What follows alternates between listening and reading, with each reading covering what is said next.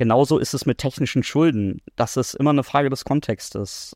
Man kann als Startup technische Schulden haben, die sind auch ein Stück weit unvermeidbar. Die Frage ist, an welcher Stelle man die hat und wie sehr ist man noch handlungsfähig. Und vielleicht auch in Abgrenzung dazu, wie viel Wettbewerb gibt es vielleicht auch in dem Markt. Quasi jede Woche zählt, eine Roadmap voranzubringen und Marktanteile zu erobern. Dann sind so technische Schulden natürlich ein bisschen unangenehmer, als wenn man First Mover in einem Bereich ist äh, und dann entsprechend auch noch irgendwo die Zeit hat und den Leeway, sich um seine technischen Schulden zu kümmern. Die wiegen dann einfach nicht ganz so viel in so einer Tech-DD. Herzlich willkommen zu einer neuen Folge bei Unicorn Bakery. Mein Name ist Fabian Tausch und heute sprechen wir über die Tech Due Diligence bei Finanzierungsrunden. Was wollen Investoren eigentlich von dir als Gründer wissen? Wie bereitest du dich und deine Firma darauf vor? Und was sind so die häufigsten Fallstricke bei Tech-DDs? Der Einfachheit halber werden wir Due Diligence durch DD abkürzen in häufigen Fällen, glaube ich. Bei mir ist heute äh, Chris Phillips von Phillips Byrne, ähm, spezialisiert auf Tech-DDs, also sehr tief ähm, auch einzusteigen, sowohl von Gründerseite beauftragt als auch von Investorenseite beauftragt, auch für MA und ähm, andere äh, DDs, wann immer es nötig ist, äh, wann immer man sich das anschaut. Wir fokussieren uns heute auf Finanzierungsrunden, weil sonst müssen wir so viele Sachen parallel betrachten, dass es, glaube ich, zu vielschichtig wird. Chris, schön, dass du heute hier bist. Ja, freut mich, Fabian. Danke für die Einladung. Erzähl mal so ein bisschen, wie bist du eigentlich in diese ganze Venture-Welt reingerutscht und dann gucken wir uns mal so ein bisschen mehr Philips und Byrne und äh, TechDDs an. Ja, ich äh, war ursprünglich mal Geisteswissenschaftler in einem früheren Leben und ähm, habe mir dann im Jahr 2000 diese erste große Dotcom-Welle angesehen und äh, werde das nie vergessen. Ich saß zu Hause irgendwo, während ich studierte und las diese ganzen News über irgendwelche Exits und Finanzierungsrunden und Startups. Ich glaube, Alando war damals äh, gerade relativ groß und ich merkte einfach, was da für eine Energie drin steckt. Und dann habe ich mir so gedacht, so, boah, da will ich Teil von sein. Und dann bin ich kurz entschlossen Fachinformatiker geworden und äh, habe dann auch direkt in Startups gearbeitet, habe auch den Dotcom Tod in 2001, 2 damals live mitgemacht äh, als Mitarbeiter und äh, bin dann aber in der Branche geblieben, bin jetzt seit über 20 Jahren mit dabei, äh, über zehn Jahre als Interim-CTO aktiv gewesen äh, in verschiedenen Startups und äh, bin dann irgendwann, nachdem ich einige DDs äh, auf CTO-Seite, also auf der anderen Seite des Tisches mitgemacht habe und mich ehrlich gesagt regelmäßig darüber geärgert habe, was für eine Zeitverschwendung das ist, habe ich mir gedacht, Mensch, das muss doch anders gehen. Das muss auch mit mehr Mehrwert gehen, auch für die Startups, nicht nur für die Investorenseite. Und äh, das muss doch auch praxisnäher gehen. Ja? Ähm, und daraufhin habe ich mich entschieden, selber Tech-DDs zu machen. Bin von Investoren auch gefragt worden, ob ich für sie Tech-DDs mache bin dann da eingestiegen und habe das im Laufe der Jahre immer weiter professionalisiert. Was waren so die Sachen, die dich am meisten genervt haben, an wie DDs damals funktioniert haben? Ja, ich hatte so einen Schlüsselmoment, den ich auch tatsächlich öfter mal zitiere. Äh, ich habe mal in einer DD gesessen mit einer großen internationalen Beratungsgesellschaft auf der anderen Seite und bin dann gefragt worden, welche DIN-Norm das Schloss zur Tür des internen Serverraums erfüllt. Also das war wirklich so ein What the fuck-Moment für mich, weil ich gedacht habe, was bitte hat das denn jetzt irgendwie mit Skalierung von Startups zu tun? Ja, und äh, das war wirklich so ein Turning Point, wo ich gesagt habe, okay, das muss besser gehen und das muss praxisnäher gehen. Wir machen zum Beispiel bis heute eigentlich keine internen äh, Internal IT-DDs, äh, nur wenn wir danach ausdrücklich gefragt werden, weil wir einfach sagen, das ist kein entscheidendes Kriterium für den Erfolg eines Startups. Wie differenzieren wir Internal IT-DD von Tech-DD? Also nur, dass wir das mal kurz aufgliedern können. Ja, also Internal DD ist klassisch so zum Beispiel, wie sieht das Netzwerk, die Netzwerkinfrastruktur in der Firma aus, welche, welche Computer haben die? Und natürlich gibt es auch bestimmte sicherheitsrelevante Sachen, die vielleicht irgendwie einen Einfluss haben können, aber das ist in der Regel nicht das, was wirklich entscheidend ist. Und Tech-DD ist dann eher der gesamte Prozess und das wäre so ein Subteil, der, wann wird der relevant? Also gibt es dann bestimmt auch nochmal Fälle, oder? Also äh, klassisch wäre es zum Beispiel bei einem Verkauf, da ist es tatsächlich des Öfteren mal der Fall, weil es äh, da natürlich irgendwo zum, zum Teil der Assets dazugehört, ja. Ähm, weil auch Risiken nochmal ganz anders gewettet werden. Ähm, das könnte so ein Fall sein. Oder wenn aus irgendeinem Grunde tatsächlich die interne Infrastruktur fest verdrahtet ist mit dem eigentlichen Business. Lass uns mal TechDD gesamtheitlich aufrollen. Was bedeutet das denn eigentlich, wenn ich das jetzt höre? Ein Investor schreibt mir ja, wir müssen jetzt eine TechDD machen. Eine ist eigentlich nichts anderes als ein sehr gründliches Assessment des Status quo und auch ein Stück weit des Potenzials und der Risiken einer Firma. Und in der Regel umfasst das Bereiche wie die Organisation, die Technik an sich und äh, bestimmte andere Bereiche, wie zum Beispiel wir machen grundsätzlich auch äh, den ganzen Produktbereich, Product Management ähm, mit und äh, angrenzende Bereiche wie zum Beispiel Data. Das heißt, man schaut rein, man ähm, schaut auf Leadership-Themen, man schaut auf Organisationsstruktur, äh, Skalierungsfähigkeiten, man schaut auf das eigentliche Produkt und wie wird es gebaut, äh, man schaut auf Plattform, auf Architektur, auf Infrastruktur, aber auch so auf sowas wie Development Best Practices zum Beispiel und schaut dann und beantwortet entsprechend die Fragestellungen, die für den Investor im Raum stehen. Ähm, zum Beispiel, wie skalierungsfähig ist das Ganze, wie stabil und professionell ist das vielleicht auch schon aufgebaut, mit welchen Risiken muss ich dabei rechnen. Das sind so Klassiker. In welcher Phase, also in welcher Finanzierungsrunde kommst du denn überhaupt zu einer Tech-DD? Ist das in der Pre-Seed- oder Seed-Finanzierung schon relevant oder wird das erst später relevant? Wir haben früher so unseren Sweet Spot eigentlich bei Series A-Finanzierungen gehabt. Das war meistens das erste Mal, dass eine Tech-DD ins Spiel kam. Das hat sich in den letzten Jahren ein bisschen geändert und ich bin da ehrlich gesagt nicht ganz traurig drum. Früher ähm, dachte man eigentlich immer, naja, zu so einer Seed-Phase oder sogar Pre-Seed ist es eigentlich nicht notwendig, weil da ja noch nicht so wirklich viel gebaut ist. Und gerade in der Startup-Szene hat sich Gott sei Dank auch ein Stück der Ansatz äh, gedreht, als was man so eine Tech-DD sieht. Früher war das eher so ein Cover-US-Instrument, ja, also lass uns die Risiken abwägen, dass wir nicht in das Falsche investieren. Und in den letzten zwei, drei Jahren, und ich glaube, da haben wir auch ein bisschen was zu beitragen können, hat sich das gedreht zu einer Hilfestellung, auch ein Stück weit. Also drauf gucken und sagen, was muss denn noch getan werden, um dem Gründerteam tatsächlich zum Erfolg zu verhelfen? Was, was können wir tun, äh, um das Startup noch weiter zu skalieren oder einfacher zu skalieren? Und da kommen wir ins Spiel und da kann es meiner Meinung nach auch gar nicht früh genug sein. Also da kann man auch in Seed oder sogar Pre-Seed reingehen. Und dann ist es natürlich, hat es wesentlich mehr Sparring-Charakter, weil man sich viel ansieht, was vielleicht eher noch theoretisch, hypothetisch ist äh, oder nur in Grundzügen da ist und man muss eher das Potenzial assessen.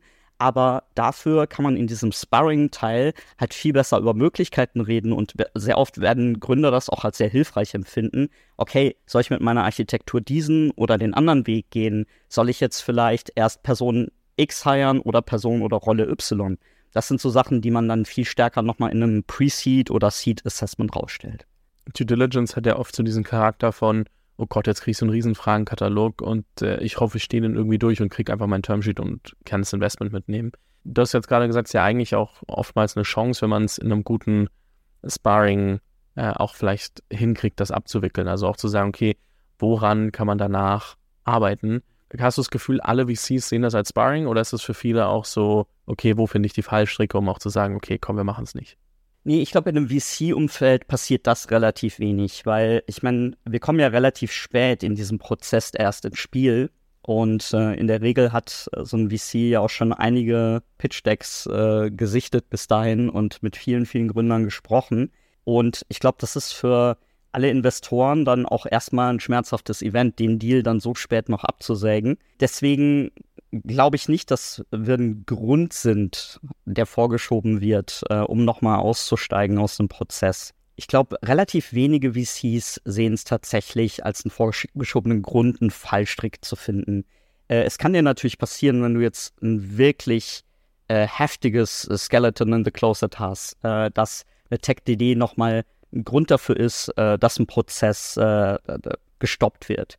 Ähm, aber in den meisten Fällen, gerade in den letzten Jahren, hat es eigentlich dazu geführt, dass VCs immer mehr sagen, okay, was müssen wir tun, um es erfolgreich zu machen?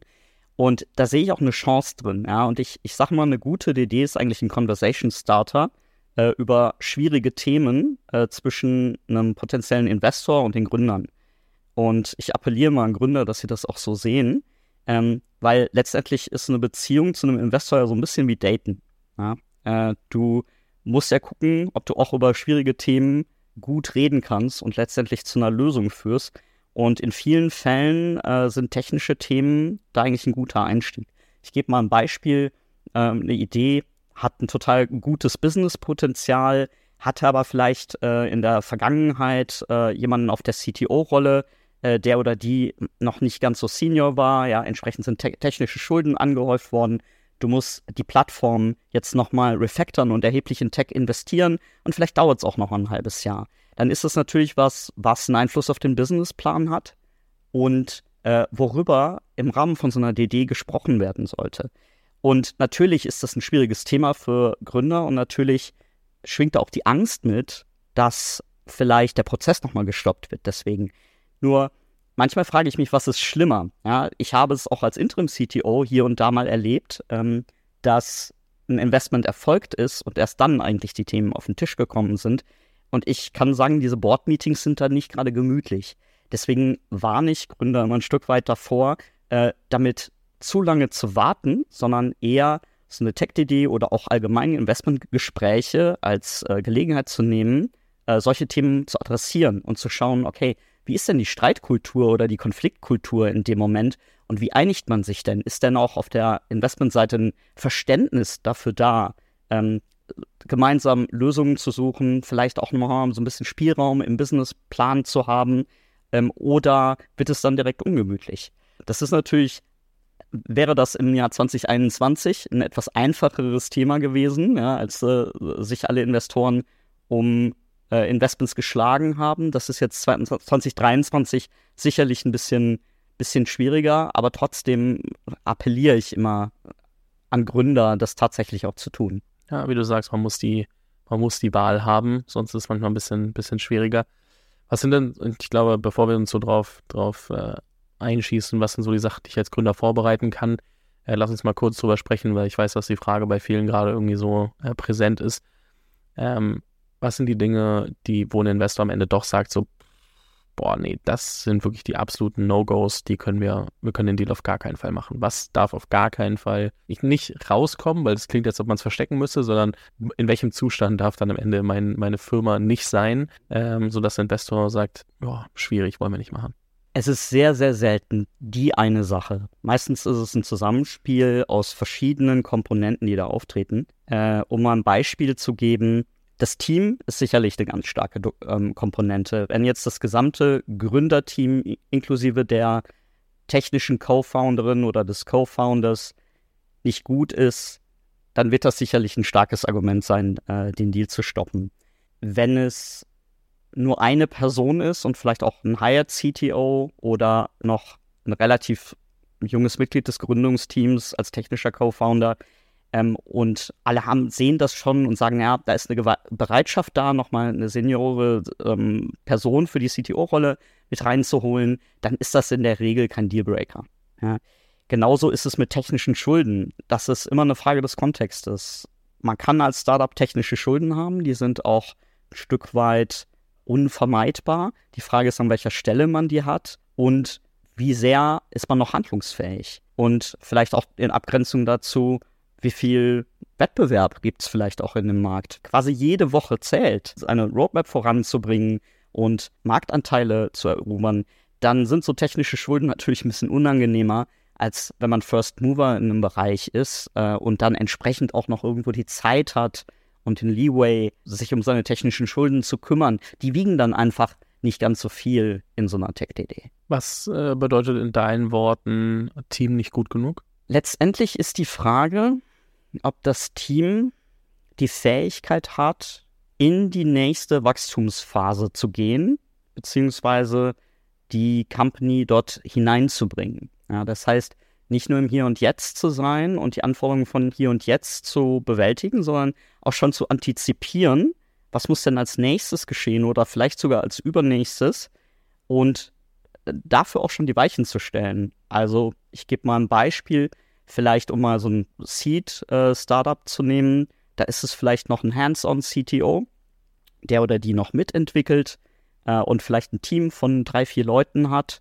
ähm, aber schon weiß, dass das Business ein relativ großes Team erfordert von vielleicht 30, 40, 50 Engineers, dann sollten schon Key-Positionen, zum Beispiel dann so moving forward in der Series A oder nach der Series A, geheiert werden, um letztendlich vielleicht in zwei, drei Jahren auf dieser Teamgröße zu sein. Äh, es gibt aber genügend CTOs, die machen es ein bisschen anders. Die sind dann sehr stark im Hier und Jetzt, weil sie auch selber noch sehr hands-on sind. Und dann vergessen die das und kümmern sich viel stärker um das Hiring der nächsten und übernächsten Personen, ähm, was dann meistens Entwickler sind. Und auf einmal haben die eine Herrschaft von Entwicklern und Entwicklerinnen da, aber haben letztendlich zum Beispiel keine Engineering Managers, keinen VP Engineering oder ähnliche Positionen oder haben vergessen, Product mit aufzubauen. Das meine ich damit mit gut genug. Also immer die Zukunft zu antizipieren, ein Stück weit strategisch zu denken, egal wie weit man okkupiert ist mit Tagesgeschäft und letztendlich immer die Balance hinzubekommen zwischen so Notwendigkeiten von schneller Time to Market, ja, regelmäßiger Delivery auf der einen Seite und auf der anderen Seite aber auch einer ausbalancierten Architektur, die ein Stück weit nachhaltig ist. Ja, ich glaube, es ist einfach wichtig zu verstehen, ne, dass man da immer überlegen muss, so ist, also dass man sich selbst auch so Self-Assessment, so wo glauben wir, haben wir aktuell Schwachstellen und sind die so schwerwiegend, dass wir nicht in die nächste Runde kommen oder dass man sagt, man kann die über die nächsten Wochen und Monate ausgleichen. Ähm, und gleichzeitig muss man immer dazu sagen, nur weil ein VC sagt, das Team ist nicht gut genug, heißt das nicht, dass es alle VCs sagen. So, es ist immer so schmaler Grad natürlich auch von wem und wie man das, das Feedback annimmt als, als Gründer. Aber ich glaube, da muss man so ehrlich wie möglich zu sich selbst sein, weil nur dann kriegt man halt auch hin, dass da was äh, sich verändern kann und daraus was entstehen kann. Ja, das ist richtig. Ich sage auch immer, eine Tech-DD ist auch letztendlich ein Anlass für Gründer, sich selber nochmal sehr intensives und vor allem auch sehr ehrliches Feedback zu holen. Nicht nur von den Investoren, sondern aus der Tech-DD auch selber. Ich kann auch allen GründerInnen nur empfehlen, sich die Reports zukommen zu lassen und vielleicht auch nochmal mit den Auditoren im Nachhinein zu sprechen und tatsächlich wirklich eine DD als Chance zu nutzen, sehr, sehr intensives und detailliertes Feedback über die eigene Tech zu bekommen und was die Schwachstellen sind und äh, was sie moving forward tun können. Und da gebe ich dir recht, äh, natürlich, äh, je nachdem, wie Investoren und Funds äh, aufgestellt sind, ähm, können Dinge völlig anders gewichtet sein, die als die Findings aus einer Tech-DD rauskommen. Ja. Eine Sache, die ich spannend fand, als wir das erste Mal gesprochen haben, ist, Ihr nennt das dann, wenn jetzt ein Gründer auf euch zukommt und sagt, hey, lass uns mal gucken, wo stehen wir eigentlich. Ihr nennt es Health Checks. Und ich glaube, wenn wir so alles, worüber wir gerade gesprochen haben, wird recht klar, warum das Sinn macht. Ja, genau. Der Name kommt daher, dass mir mal ein Gründer gesagt hat, naja, klar mache ich das jetzt regelmäßig. Ich gehe ja auch zweimal die Woche, äh, zweimal im Jahr zum Zahnarzt. Ja. Und das fand ich einen sehr schönen Vergleich. Und äh, daher einfach diese, dieser Name, der eigentlich schon klar macht, Mensch, wenn du willst, dass deine Firma gesund bleibt, äh, dann kümmere dich halt regelmäßig darum und hol dir das Feedback auch vor einer Finanzierungsrunde. Das ist zum Beispiel das, was einige Gründer mit uns äh, regelmäßig machen. Die kommen auf uns zu. Oft kommen die auch auf uns zu, nachdem sie mit uns durch eine Tech-DD durch mussten und uns am Ende der Tech-DD sagen, Mensch, wir hatten ja überhaupt keinen Bock auf euch, aber das war super gründliches Feedback. Und dann kommen sie eigentlich ein halbes Jahr später oder dreiviertel Jahr später wieder und sagen, wir haben in ein paar Monaten unsere neue Finanzierungsrunde, könnt ihr uns helfen, uns darauf vorzubereiten, dass uns dabei nichts auf die Nase fällt. Und das ist natürlich einerseits ein Kompliment, aber das ist auch sehr weise, glaube ich, das zu machen, weil man dann einfach das Risiko minimiert. So, was bedeutet das denn, wenn ich als Firma gut aufgestellt bin für eine Tech-DD? Also worüber habe ich mir Gedanken gemacht? Das kommt ein bisschen auf den Kontext an und natürlich auch auf die Phase an, in der du bist. Äh, frühphasig ist das sicherlich was anderes als in der Growth-Phase. Aber nehmen wir mal vielleicht eine Frühphase, also so Series A ungefähr als Beispiel. Ich habe mir auf jeden Fall schon mal Gedanken darüber gemacht, was eigentlich meine Storyline ist. Und zwar nicht nur das, was im Pitch Deck steht, sondern auch, äh, wie die Story weitererzählt wird, wenn ich auf Product und Tech gucke. Ja, weil das sollte im Idealfall äh, sollte das aus einem Guss sein. Das heißt, äh, die Architektur und das Team und auch letztendlich die Qualität äh, der Software sollten reflektieren, was man als Business macht. Äh, um ein Beispiel zu geben, wenn ich ein B2C-Produkt baue, was, äh, sagen wir mal, ist eine, eine, eine Foto-App oder sowas, die jetzt auch erstmal vielleicht for free ist, dann habe ich vielleicht eine höhere Fehlertoleranz, als wenn ich ein Fintech-Produkt baue. Das heißt, ich gucke, ich gucke auf unterschiedliche Dinge. Ähm, und das muss in meiner Tech reflektiert sein. Das ist erstmal das eine, so dieser, dieser Schulterschluss zwischen Business und Businessmodell äh, und Tech. Das zweite ist, dass ich mir anschauen sollte, wie sieht denn meine, mein Leadership-Team aus und insbesondere mein Tech- und Product-Leadership-Team. Brauche ich schon eine CTO-Rolle? Brauche ich eine CPO-Rolle oder Head of Product, VP Product-Rolle? Talking of Head of VP etc ich sollte auch in der Frühphase vielleicht schon mal so eine erste Idee haben, wie ich denn meine Organisation auch aufbauen will und skalieren will, welche Rollen ich dafür brauche und mal so eine Pi mal Daumen Idee, wie groß denn mein Team später werden soll. Das muss ich sicherlich nicht auf ein, zwei Leute genau wissen, aber ich sollte eine Vorstellung davon haben, ob ich fünf Leute brauche oder 20 oder 50 in zwei Jahren. Dann muss ich wissen, wie stabil mein Produkt schon ist, ob ich schon ein Product Market Fit auch letztendlich habe oder ob sich vielleicht nochmal alles ändern wird, weil das auch einfach einen starken Einfluss darauf hat, wie ich das baue. Ja, ich baue es sicherlich wesentlich solider, nenne ich das jetzt mal, und nachhaltiger, äh, wenn ich schon eine hohe Confidence darauf habe, dass ich meinen pa Product Market Fit gefunden habe. Während, wenn Experimentieren noch alles ist, ja, und viel Pivoten, äh, dann brauche ich eine viel flexiblere Architektur, aber dann muss das sicherlich auch nicht alles so rock solid sein, was die Qualität angeht, weil ich genau weiß, es besteht einfach eine hohe Wahrscheinlichkeit, dass ich das alles nochmal wegschmeißen muss. Ich glaube, eine Sache, die man noch ergänzen muss, ähm, worüber wir vorhin gesprochen haben, ist so technische Schulden, also Tech Debt, so sich auch Gedanken zu machen, okay, wo stehen wir da eigentlich? So sind wir, haben wir einen super, und das spielt ja sehr viel mit dem zusammen, was du gerade gesagt hast, nur nochmal ein bisschen plakativer, so haben wir Sachen gemacht, wo wir wissen, es ist so ein Workaround und es ist einfach nur, weil wir es jetzt gerade nicht final auflösen konnten und wir mussten es aber schnell liefern, versus haben wir Sachen sehr strukturiert, sehr klar von Tag 1 an gebaut ähm, und sich auch wirklich überhaupt mal Gedanken zu machen, wo stehen wir eigentlich produktseitig. Ich glaube, das vernachlässigen viele und sagen, ja, okay, wir sind jetzt hier und äh, wir machen jetzt einfach von da aus weiter. Ähm, aber wenn man das zu lange macht, kann das natürlich auch problematisch werden. Ja, es gibt ja bei TechDeck äh, unterscheidet man ja auch nochmal zwischen ungeplanten und geplanten Schulden, äh, beziehungsweise auch zufälligen Schulden. Und ich glaube, dass immer noch äh, viele Founders nicht genau wissen, was das ist. Ich glaube, mittlerweile hat jeder diesen Begriff schon mal gehört. Ja, und die Analogie zu finanziellen Schulden, die ist ja auch relativ eingängig. Aber es ist ja immer die Frage, wie wissentlich ist man bestimmte Kompromisse eingegangen, hat dabei technische Schulden erzeugt und vor allem auch, wo sind die? Es gibt Stellen, das interessiert mich überhaupt nicht, da kann ich perfekt fünf Jahre mit meinen technischen Schulden leben und an anderen Stellen, die ich sehr, sehr oft anfassen muss, ähm, hat das einen enormen Impact äh, auf die Produktivität meines Teams. Das ist aber eine Diskussion, die selten zwischen nicht technischen Gründern und technischen Gründern oder CTOs geführt wird. Und äh, deswegen ist das eine Black Box für die meisten Founders.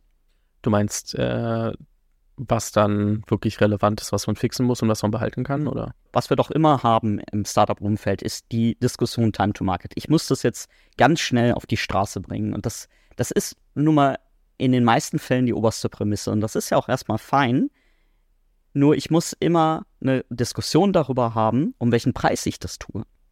Wenn ich etwas zwei Monate eher auf die Straße bringen kann und ich muss dann noch mal ein, zwei Monate aufräumen und die ein, zwei Monate hinten dran, die bringen mich nicht um, dann ist ja alles fein. Wenn ich das aber als generelle Geisteshaltung betreibe, grundsätzlich alles quick and dirty äh, auf die Straße zu bringen, ohne mir sozusagen dieses Rückzahlen von Schulden ähm, mit einzuplanen, ähm, dann komme ich einfach in eine Situation, wo ich technisch tatsächlich irgendwann den Bankrott erkläre. Und das sehen wir tatsächlich auch in TechDDs immer noch. Das ist sicherlich besser geworden, weil einfach viel mehr Awareness in den Founder-Teams auch mittlerweile da ist und auch auf Investorenseite. Äh, nichtsdestotrotz, das ist nach wie vor noch ein Thema, äh, dass diese Diskussion in Startups oft nicht stattfindet oder nicht im Vorfeld und erst eigentlich hinten dran, wenn man schon ein halbes Jahr an seinen technischen Schulden her herum oder äh, drumherum lab laboriert. Was ist dann eure Empfehlung? Also wenn ich jetzt als Gründer zu euch komme, ich sage, okay, ich weiß, ich habe die Diskussion lange nicht geführt, ähm, wie kriege ich das denn gerade gebogen? Naja, dazu brauche ich ähm, zuallererst mal ein bisschen Seniorität im Tech-Team. Und das ist auch so ein Thema, was wir gerade im deutschen oder mitteleuropäischen Raum sehr oft sehen äh, im Vergleich zu UK oder zu den USA. Ähm, hier wird oft noch äh, an Seniorität in den Frühphasen gespart. Ja, und dann manchmal nenne ich das Jugendforscht. Ja, also soll nicht abfällig gemeint sein, aber ähm, viele junge Teams bei uns lernen immer noch durch Trial and Error. Und das ist natürlich extrem teuer. Das ist in manchen Bereichen okay, aber ich brauche ähm, zumindest so ab Seed, Pre-Series A auch ein paar sehr seniore Leute im Team, die genau solche Diskussionen führen und sagen, okay, wir haben jetzt hier folgende technische Schulden angehäuft, äh, wir haben auf der anderen Seite die und die Business-Ziele, wie kriegen wir diesen Spagat jetzt hin? Welche Schulden sind vielleicht erstmal egal, die packen wir mal zur Seite, die ignorieren wir und um was müssen wir uns kümmern? Und dann ist eben immer die Frage, wie kommen wir da jetzt raus, ohne dass die Kiste erstmal ein halbes Jahr stillsteht weil das können sich die meisten Startups nicht leisten, sondern man macht das ja heute schrittweise, ähm, dass man in einem kleinschrittigen Approach, in dem man gleichzeitig Business Value generiert, sich langsam aus technischen Schulden herausarbeitet und Innovation stückweise einbaut, um dann letztendlich über einen Zeitraum von sechs Monaten, zwölf Monaten, 24 Monaten zu einer neuen Zielarchitektur zu kommen. Dazu braucht man aber einfach die Erfahrung und die Seniorität, äh, um sowas leisten zu können, während das Business weiterläuft.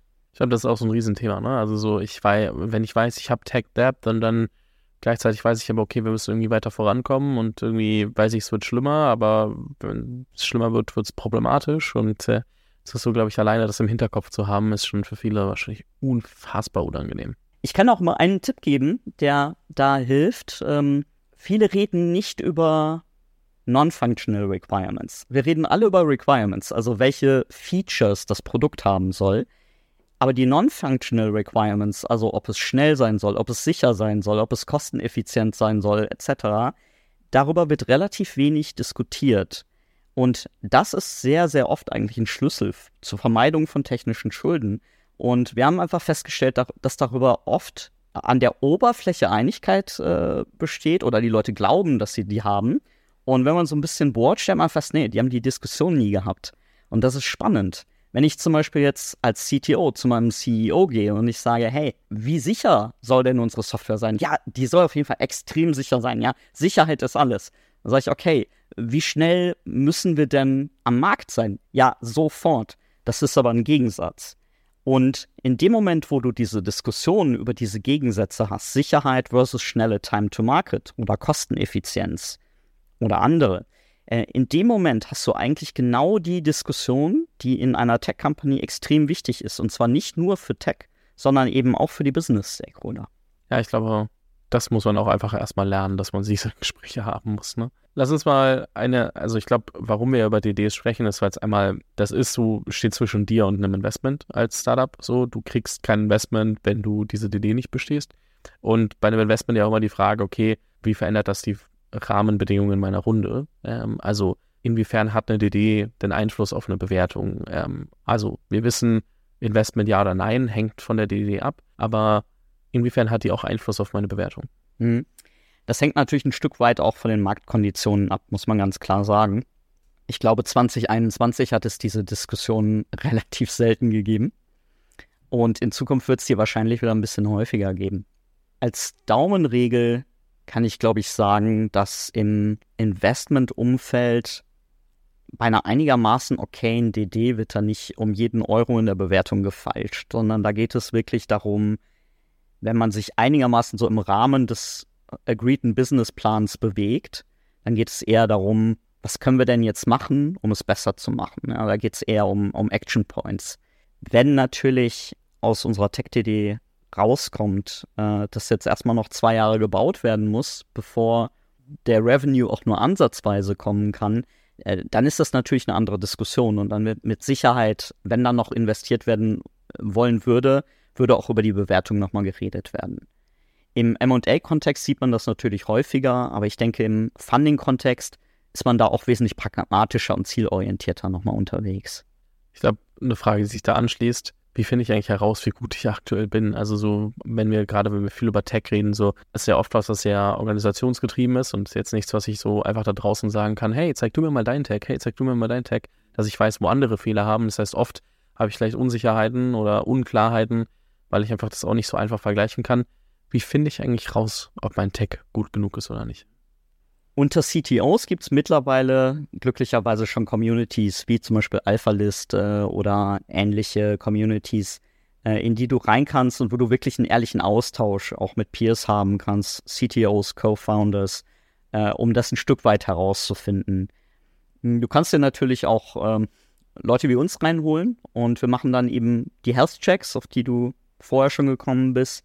Dann werden wir das, dir das sagen, weil wir natürlich auch einen Benchmark haben und wir können euch sagen, ob ihr in der Industry, in der Funding Stage, vielleicht auch in einem bestimmten Portfolio oder ähnlichem, ähm, wo ihr da steht im Vergleich zu anderen.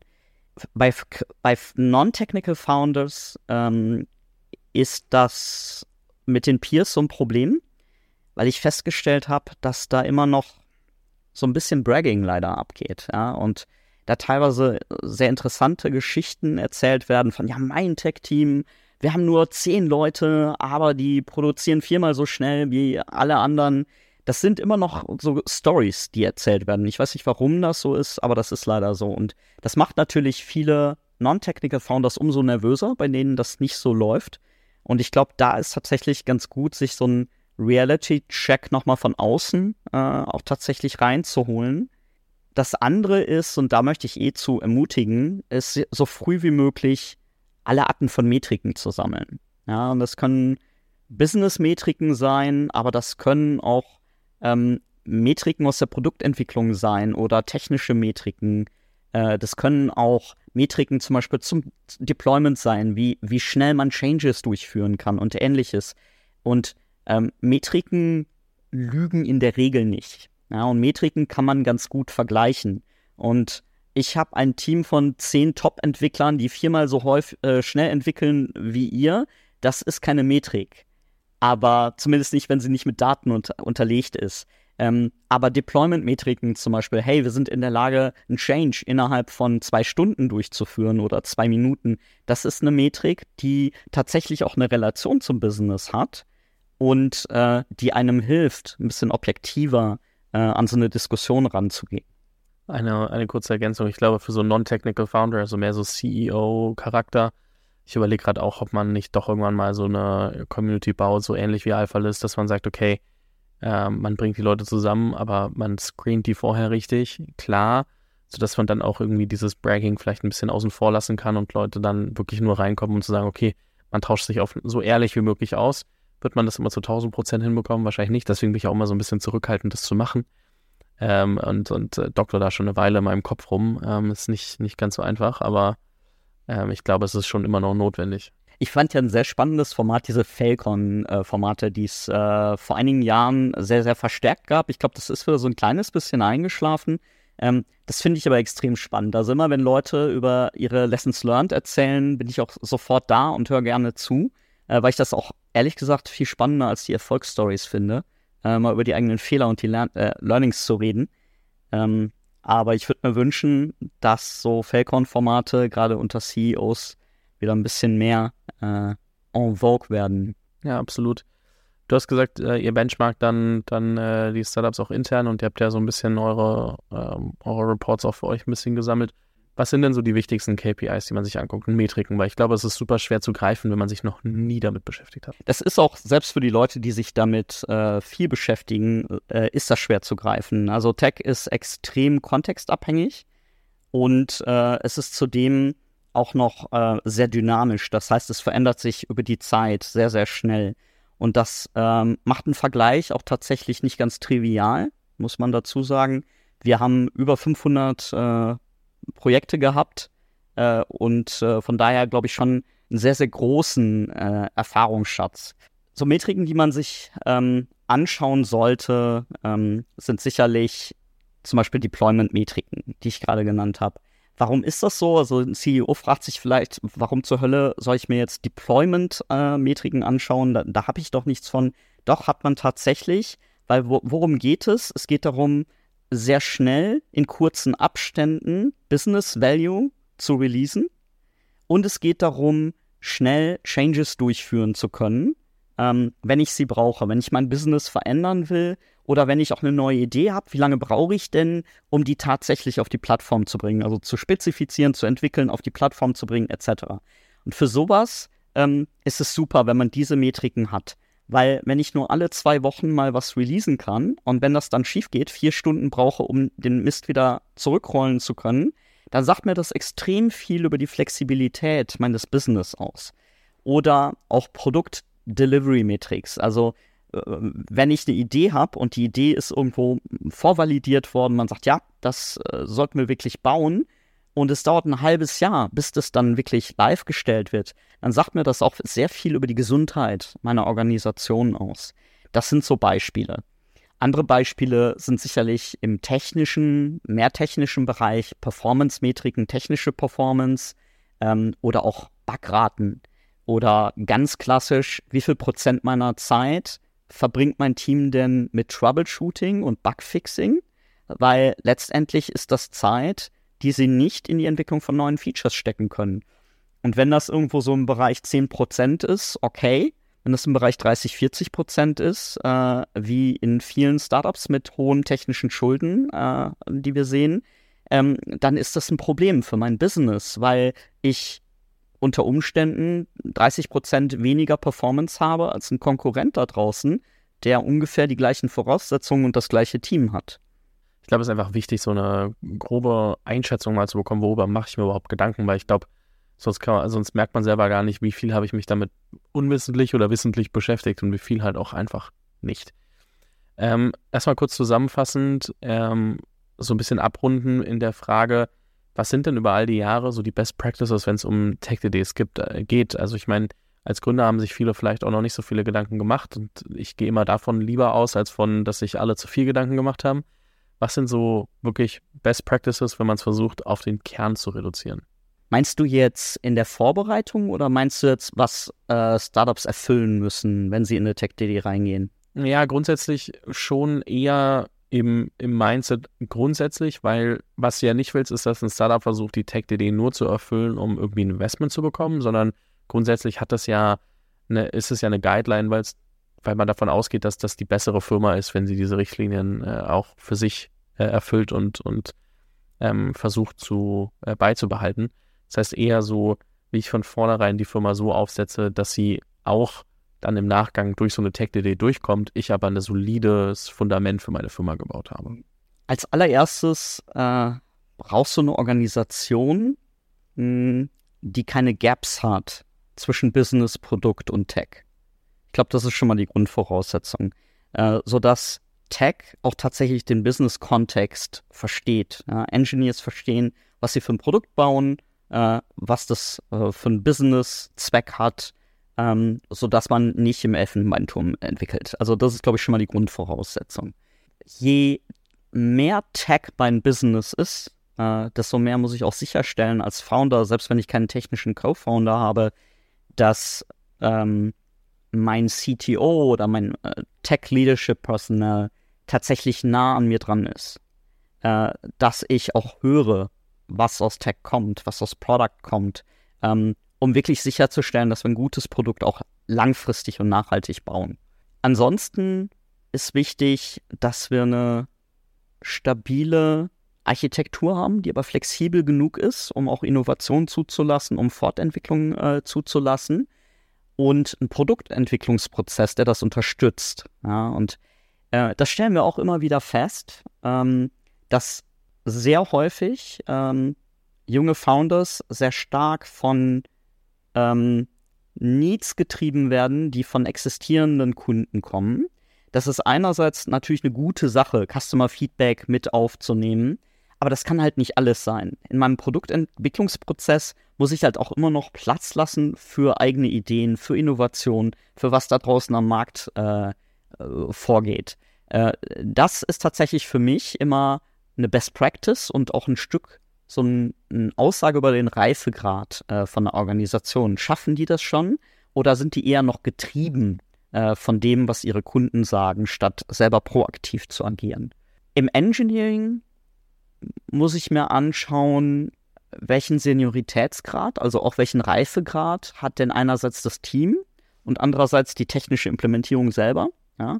Also ähm, habe ich genug Senior Engineers oder habe ich jetzt vielleicht äh, aus Budgetgründen mir 20 Juniors geheiert, äh, aber habe eigentlich keine, keine Leute, die die führen, die die, die die weiter ausbilden und verbessern und die mir die Bude sauber halten.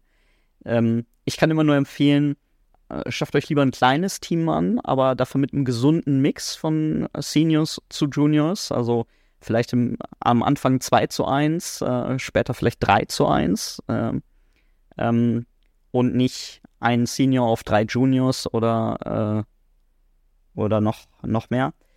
Und dann so Hygienethemen äh, in der Technik selber. Also habe ich eine testgetriebene Entwicklung zum Beispiel.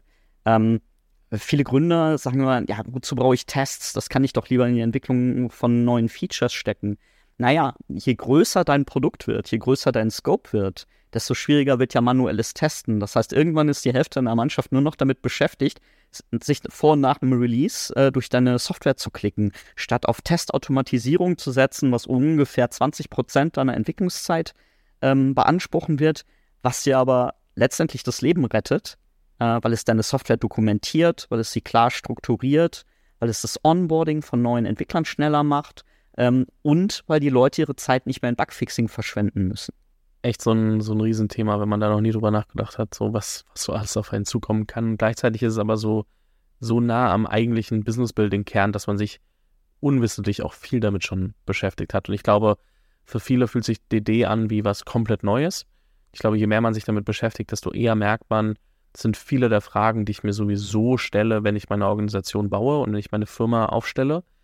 Ähm, und je früher und je klarer ich mir die stelle, desto einfacher werde ich es eben in jeder DD haben, weil das eher nur, ich sag's mal in Anführungszeichen, nur ein Korrekturmechanismus ist, ob, ob das wirklich so äh, vorbereitet wurde, wie es vielleicht sein sollte und sein könnte und nicht so ein ähm, Screening, was komplett an der, also es ist ja nicht an der Realität vorbei, ist ja das, was man eh erreichen möchte.